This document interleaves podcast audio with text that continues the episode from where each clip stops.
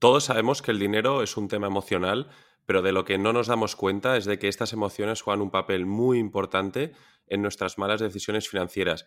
Así que en este episodio voy a compartir contigo cinco de las mayores trampas emocionales que aprendí en el libro La psicología del dinero y, sobre todo, cómo puedes evitar caer en ellas. Bienvenido a la comunidad de educación financiera. Bienvenidos a la comunidad de educación financiera, un lugar donde expertos comparten su experiencia y conocimiento para que todos podamos aprender y mejorar la gestión de nuestras finanzas y conseguir una mayor libertad financiera. Si quieres formar parte de esta comunidad, suscríbete y ayúdanos a darle difusión. Empezamos. Número 1. Paga el precio.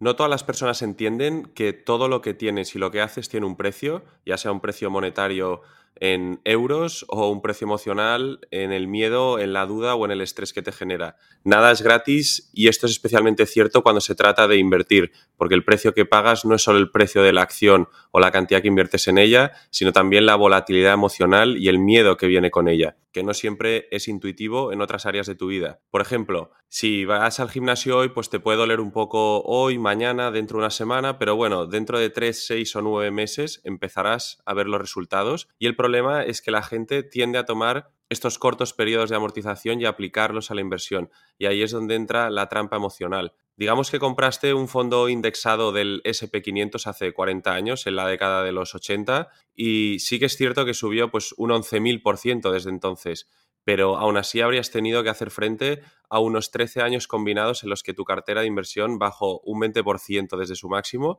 y 8 meses en los que bajó más de un 50%. Y es solo después de pagar ese precio emocional y aguantar a través de esas caídas que entonces te habrías beneficiado de los resultados del interés compuesto y cuanto más tiempo tú eres capaz de aguantar esa volatilidad, el miedo y la preocupación o la duda y permanecer invertido, tu dinero va a trabajar todavía más para ti. Aquí el autor dice, la buena inversión no solo es necesariamente acerca de generar los mayores rendimientos, porque los más altos rendimientos tienden a ser éxitos puntuales, que no se pueden repetir de forma constante en el tiempo. En su lugar, invertir se trata mucho más de ganar buenos resultados que puedes mantener con el paso del tiempo durante un periodo muy largo. El número dos es la magnitud del azar.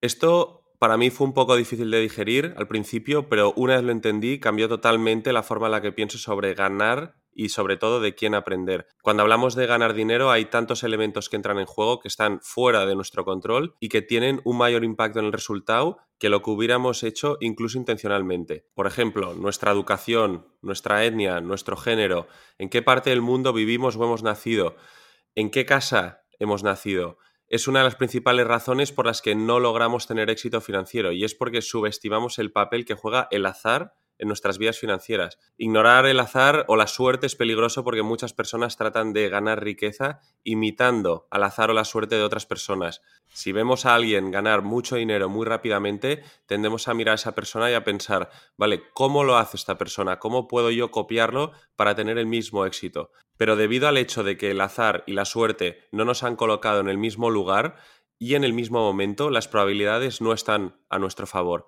Aquí el autor utiliza, por ejemplo, a Bill Gates, que todos sabemos que es un hombre de gran éxito financiero, que tiene un enorme patrimonio.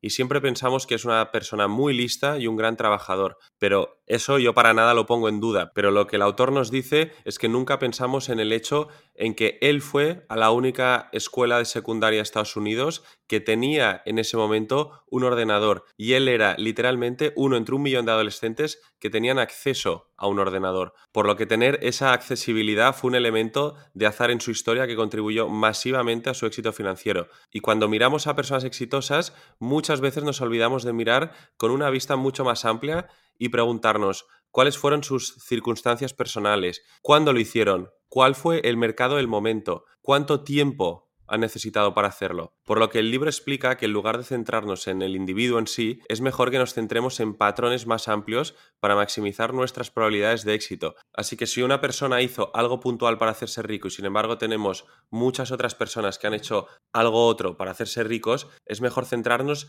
en esa segunda opción, ya que tendrá una mayor probabilidad de éxito financiero. Número 3, y esta es muy importante, que es que la riqueza es lo que no ves. Este es probablemente el más importante de la lista y es uno que es como sociedad realmente no vemos.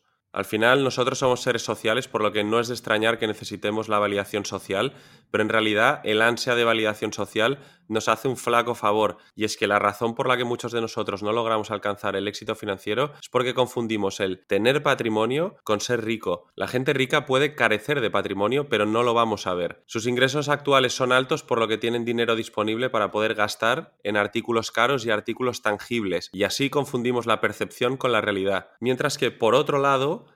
es muy difícil de saber si una persona tiene patrimonio, porque estos son los que ahorran su dinero y lo invierten para que trabaje para ellos. Pero no podemos entrar en su cuenta bancaria y ver el dinero que no están utilizando. El libro dice, rico es lo que vemos, lo que estamos usando, el bolso que estamos sosteniendo, las joyas que nos hemos comprado. Y en el otro lado está el patrimonio que es lo que no vemos. Son los coches o las joyas no compradas, las renovaciones de tu casa pospuestas, la moda actual no comprada, etc. Conocer la diferencia entre ser rico y tener patrimonio es muy importante. Al final nosotros somos seres que aprendemos por imitación y tenemos que saber a quién imitar y a quién no, porque eso puede ayudarnos a hacer crecer nuestro patrimonio. Cuando empiezas a entender la diferencia entre ser rico y tener patrimonio, empiezas a aprender los hábitos de lo que hace una persona con patrimonio y así puedes evitar que tu dinero se agote y puedes aprender a protegerlo. Número 4 Usar el dinero para comprar el control y el tiempo. Esta es probablemente la lección que más puede resonar a algunas de las personas que han escuchado episodios anteriores y que yo también estoy aplicando en mi vida. Y es que cada vez que alguien te pregunta por qué no estás gastando dinero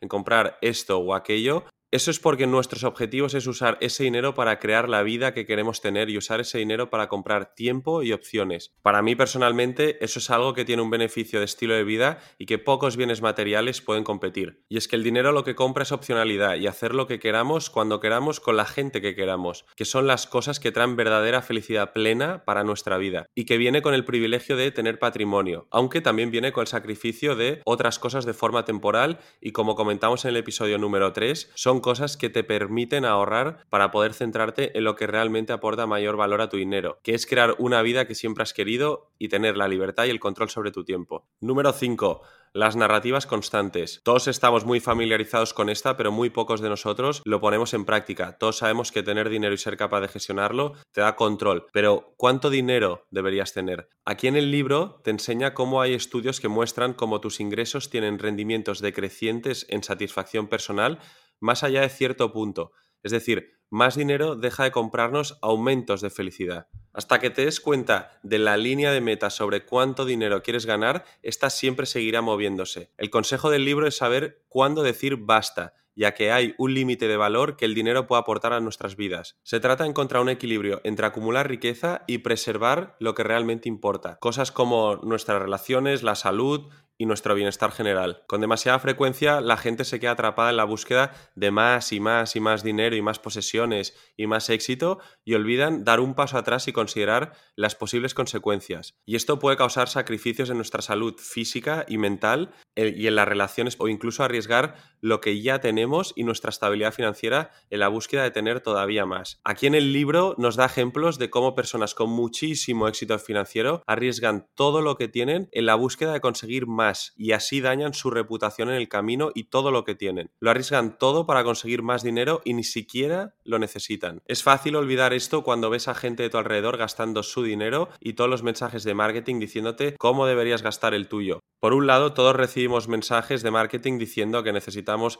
trabajar y vivir muy frugalmente para poder acumular ahorros y en un futuro ser ricos y generar patrimonio. Y por otro lado, recibimos mensajes que te dicen que necesitas renunciar a tu trabajo para vivir y viajar tu mejor vida. Y con estas narrativas que se contrastan es muy fácil perderse, ya que el dinero hasta cierto punto te comprará libertad y control. Y luego después de ese punto el valor necesita venir de otra forma intrínseca para saber quién eres y qué es lo que más te importa a ti y solo a ti. Estas son las que para mí son las cinco lecciones más importantes que me he llevado de este libro, que os lo recomiendo a todos y que yo personalmente estaba aplicando muchas de ellas en mi vida. Me interesa saber si has caído en alguna de estas trampas emocionales, ya sea consciente o inconscientemente, déjamela aquí abajo en los comentarios. Gracias por ver este episodio, no olvides suscribirte si aún no lo has hecho y espero verte en el próximo. Las ideas, conceptos y opiniones compartidas no representan asesoramiento financiero alguno. En caso de necesitarlo, se debe acudir siempre a un profesional certificado.